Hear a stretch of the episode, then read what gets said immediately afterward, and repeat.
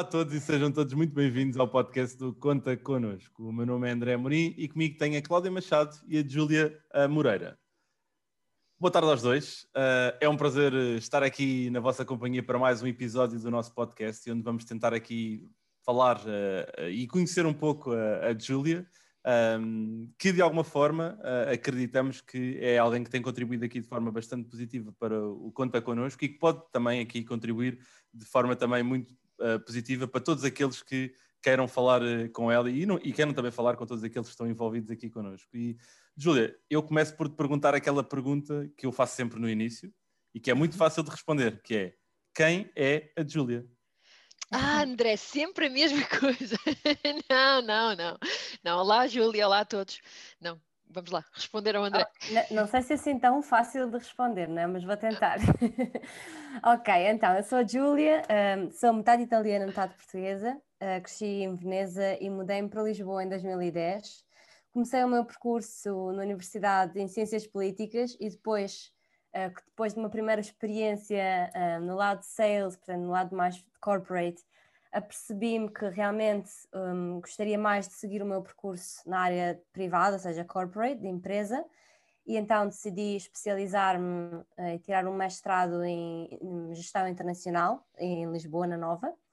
Logo que acabei o mestrado, comecei com os vários estágios de verão para tentar já ganhar alguma experiência profissional, um, pelo menos começar a ganhar uma experiência profissional na área de marketing. E depois comecei, a minha primeira experiência foi na, na L'Oréal, em Lisboa, no marketing, mas depois chegou a oportunidade de mudar outra vez de caminho e seguir para, para Dublin, na Irlanda. Olha, começamos a carreira no mesmo sítio. L'Oréal, quase que nos cruzávamos, se calhar. É verdade, pode ser, acho que era 2015. Não, foi 2015. 2009. Mas, okay. mas quase, quase. Quase. E pronto, e depois foi, foi, fiquei na Google até, até agora e agora em janeiro vou, vou começar um novo percurso, mais uma Yay! vez, pela terceira vez. Boa! Mudança este ano uh, é boa, não é? Todos precisamos de uma mudança depois de 2020, acho, por isso... Conta-nos é mais é o, que uma... é que, o, que é que, o que é que vais fazer, podes dizer? Um, vou, vou mudando para Zurique, e uh, vou mudar-me para uma empresa que se chama On Running, é uma empresa de desporto, fazem, fazem sapatos de corrida.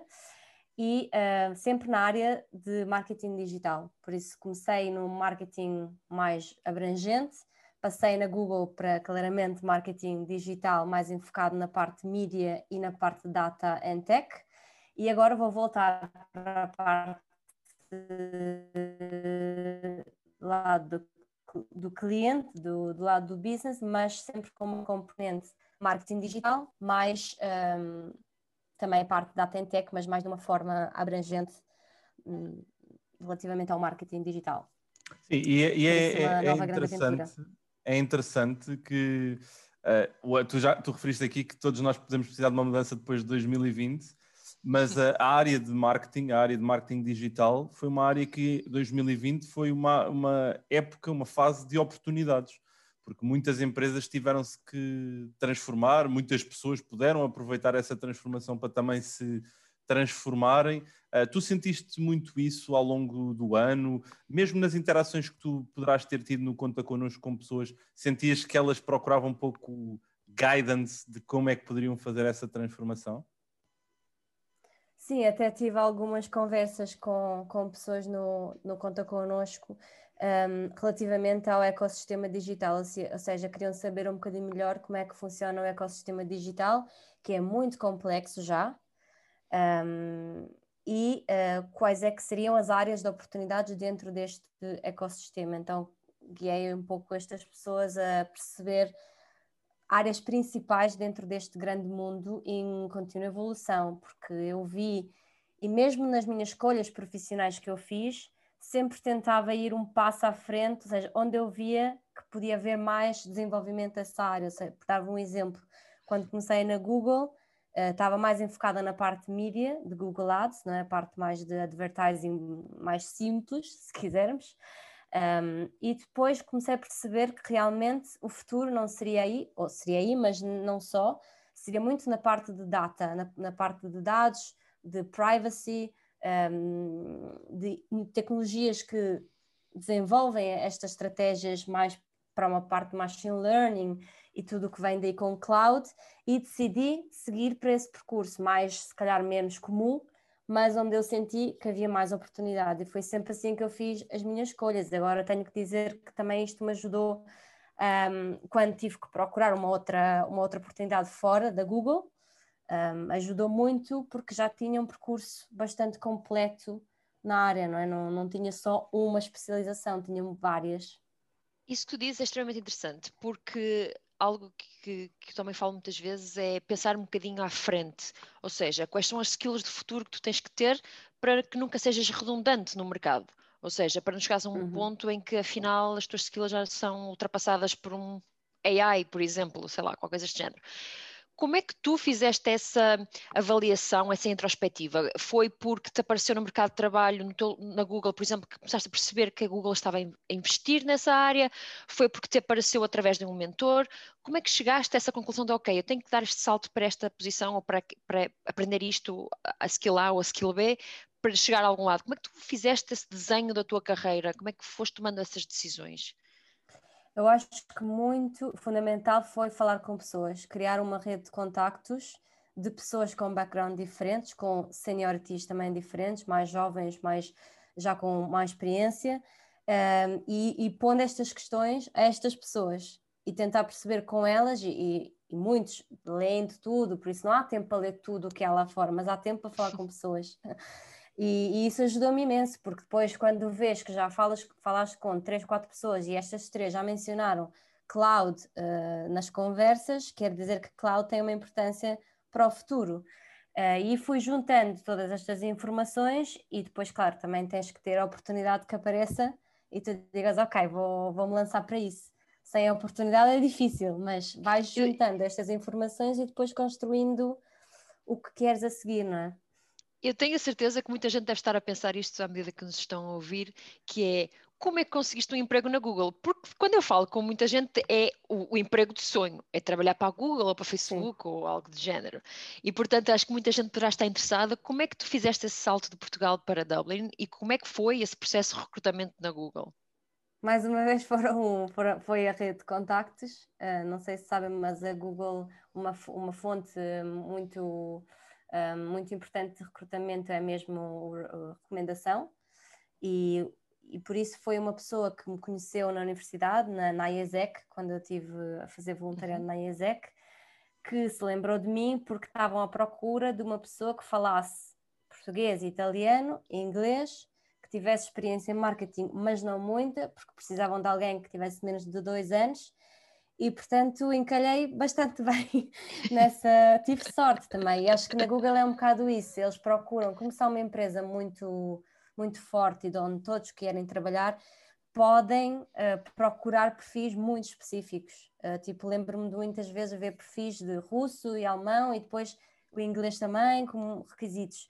Por isso é mesmo perceber uh, qual, é o, qual é o teu perfil mais específico, qual é a especialização mais específica tens, ou se há alguma característica do teu percurso que, que seja perfeito para essa posição e depois um, tentar eh, reach out de diferentes pessoas e todos estão muito disponíveis em falar na Google, por isso mesmo se uma pessoa perguntar no LinkedIn e quiser ter uma conversa informal, funciona sempre, por isso vale a pena arriscar. E, e Júlia, é, a Cláudia basicamente perguntou-te como é que tu foste para a Google e eu agora pergunto, e o que é que te leva neste momento? Eu sei que obviamente já explicaste aqui um bocadinho que depois de 2020 uh, o novo desafio faria sentido, mas o que, o que é que te leva a dares agora este passo? Um, não é a meio da pandemia, mas quer dizer, ninguém sabe bem quando é que isto vai ter uhum. aqui um, um, um término.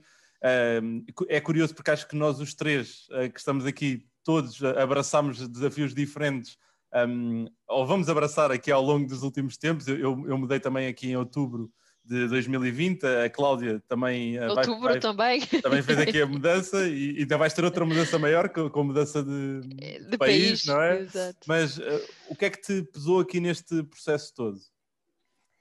Eu comecei a pensar um bocado no, nos últimos anos, porque como como todos imagino, e para mim foi, considero-me muito sortuda, hum, hum, no matter the situation, uh, porque pronto, tive tudo este ano, não me faltou nada, tive saúde, que é a coisa mais importante, trabalho e pronto, por isso super sortuda com tudo, mas como foi um ano de reflexão, imagino para, para todos, por isso comecei a pensar no meu passado, no que quero no futuro, e comecei a ver que já tinha criado uma especialização, porque já tenho quase 5 anos de experiência na Google, por isso é uma forte especialização de marketing digital, uhum. mas sou jovem, tenho 20, quase 29, quase 29, ai, daqui a uma semana, uh, 29 anos, e comecei a pensar, não quero ser um perfil tão especializado e ficar numa mesma situação para sempre, ou para sempre, ou pronto, Sim. para mais de 5 anos.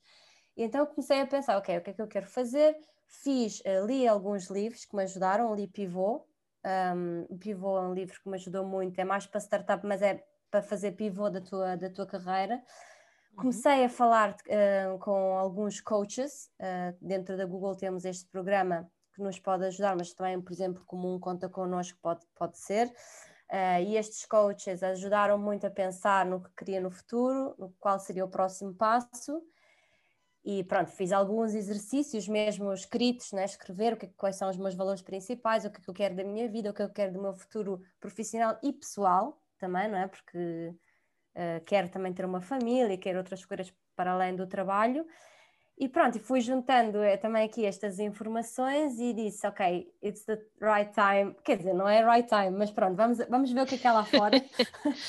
E pronto, consegui uma posição. Foi difícil, mesmo assim no início, porque no início ninguém me respondia. Eu disse, bem, isto vai ser muito difícil. Em maio, pronto, também fui um bocado louca a mandar começar. Pior Mas, altura possível, se calhar as empresas todas estavam por tudo on hold, ninguém sabia se ia contratar ou não. Sem Mas dúvida. pronto, como eu também estava aí numa, num mood mais, mais random, não é? Comecei a mandar uh, applications e pronto, depois em setembro lá consegui algumas entrevistas e depois apaixonei-me mesmo pela, pela empresa, pelo espírito, pelo, pelo cargo e tudo, e disse, bem, tinha como um gut feeling, as minhas decisões são sempre com, com gut feeling. Uh, tenho de sentir que é a coisa certa e esperamos que seja, não é? ainda não sei.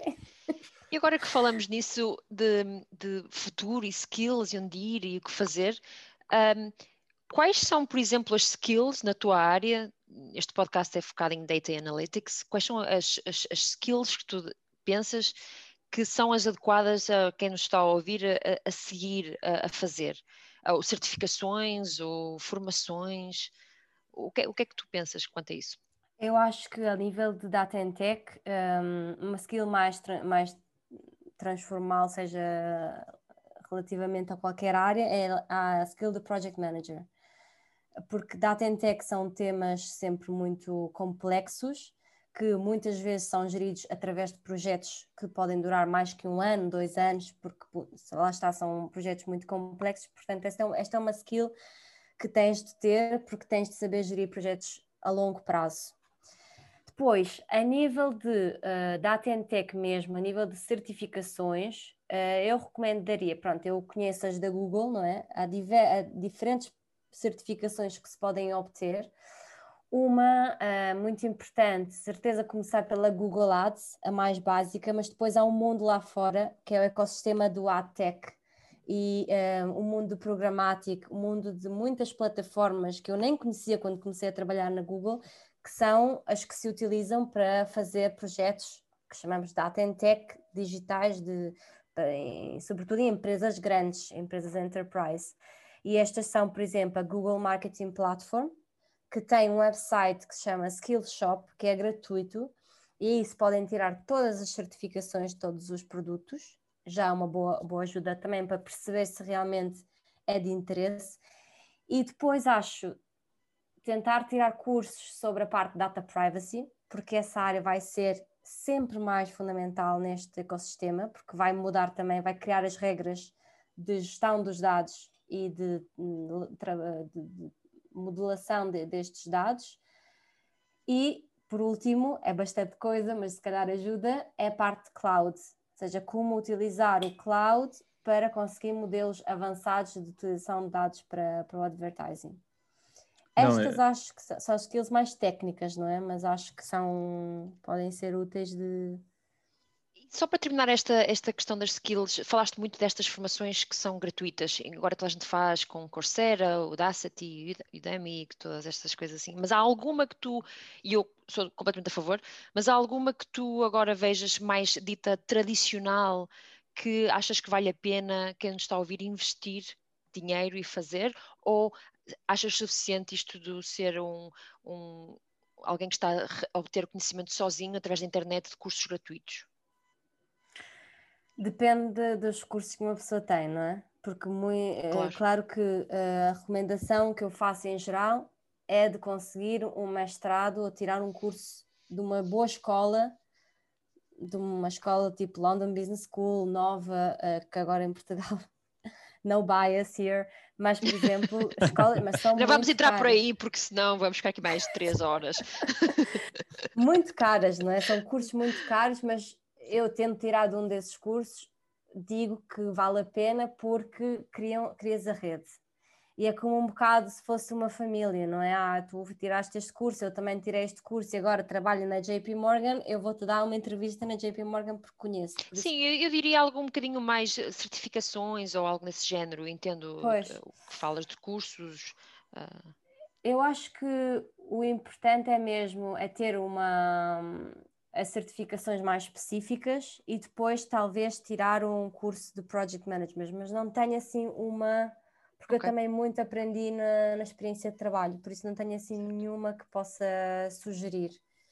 Sim. Não, mas é, mas um, é, é, é, o que estavas a dizer por acaso agora, uh, só, só antes de encerrarmos este tema, um, acho que é muito interessante essa questão de às vezes tu não, uh, e nós, de nós os três eu sou o único ainda, que ainda está em Portugal, mas acho que é muito bom tu arriscar se tiveres também a possibilidade e se, se trabalhares e, e criares tu também essa, esse caminho hum. e de estudar fora de Portugal, porque acho que, acredito, eu, eu, nunca o fiz, eu estou a dizer isto, eu nunca o fiz, mas uh, tenho muitos amigos que, que o fizeram, inclusive um amigo muito próximo meu foi fazer um curso de uma semana na área de marketing digital a Londres e neste momento está a trabalhar em Londres, arranjou trabalho passado dois ou três meses de ter feito esse curso.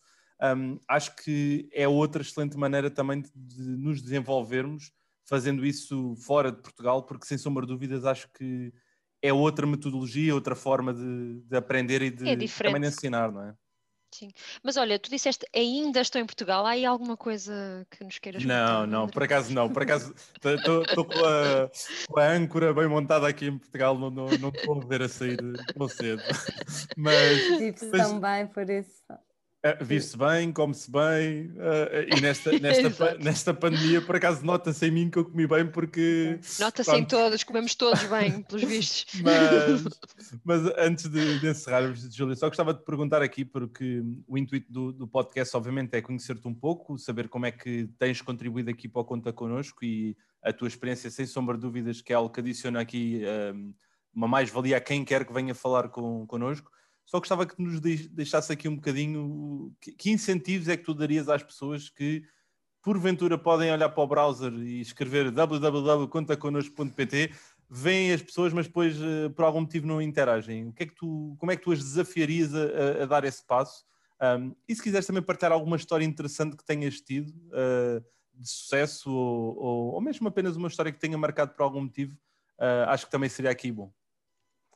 Eu acho que é mesmo, eu acredito muito no poder de, dos contactos e da rede que crias e, e até podes tirar o que não é só uma revisão de CV ou uma conversa sobre ecossistema digital, mas é muito mais, é mesmo um conselho sobre um mentoring sobre o que é que eu vou fazer como próximo passo ou uh, será que este percurso me pode levar a este sítio, ter apenas um brainstorm.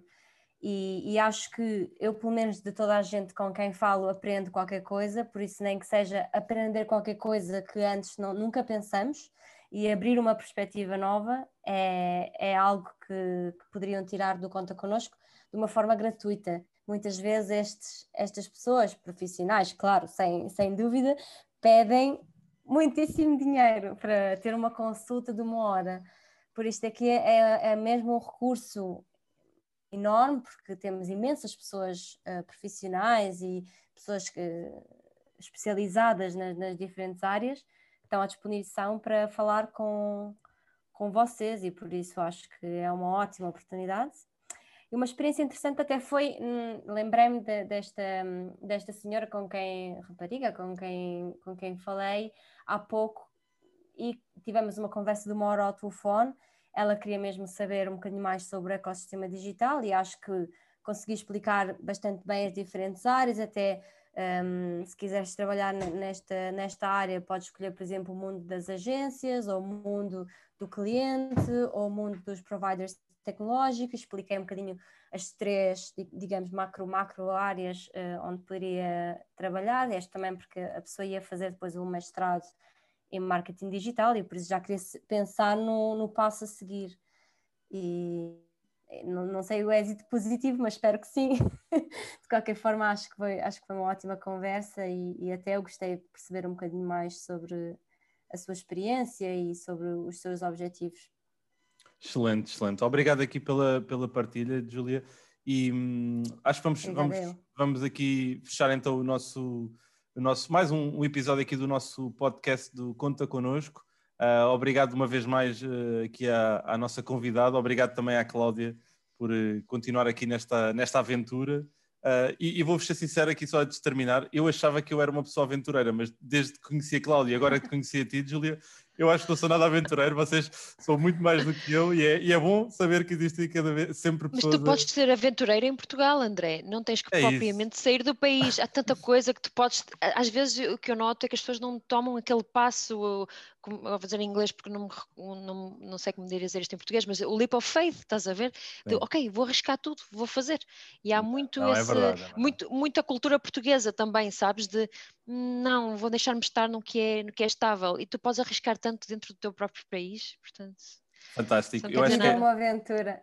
Acho que é mesmo isso. Acho que é mesmo isso. Vamos terminar este, este episódio com saltos de fé, os leap of faith e. Saltos de fé, podes traduzir assim, não faz sentido? Podes traduzir, é assim, a tradução literal é essa, não sei se fica bem ou não. Mas faz sentido. Mas é essa. Não, mas acho que vamos terminar o episódio aqui com, com aventuras, uh, desafios para as pessoas serem aventureiras e, e darem aqui o primeiro passo de o primeiro passo fica melhor do que o, o salto de fé. Primeiro passo, é, primeiro, primeiro passo. passo. É, gosto mais, gosto mais. Aqui o, Vamos o para os ouvintes comentarem. É isso, é isso.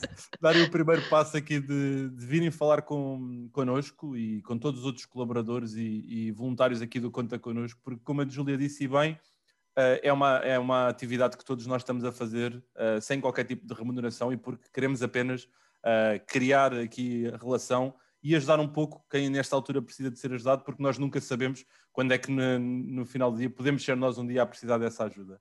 Por isso, obrigado às duas pela, pela presença, pela participação. Obrigado a todos também que nos têm acompanhado e ouvido. Despeço-me com um abraço e com, contem connosco. Adeus, adeus. Adeus. Obrigada.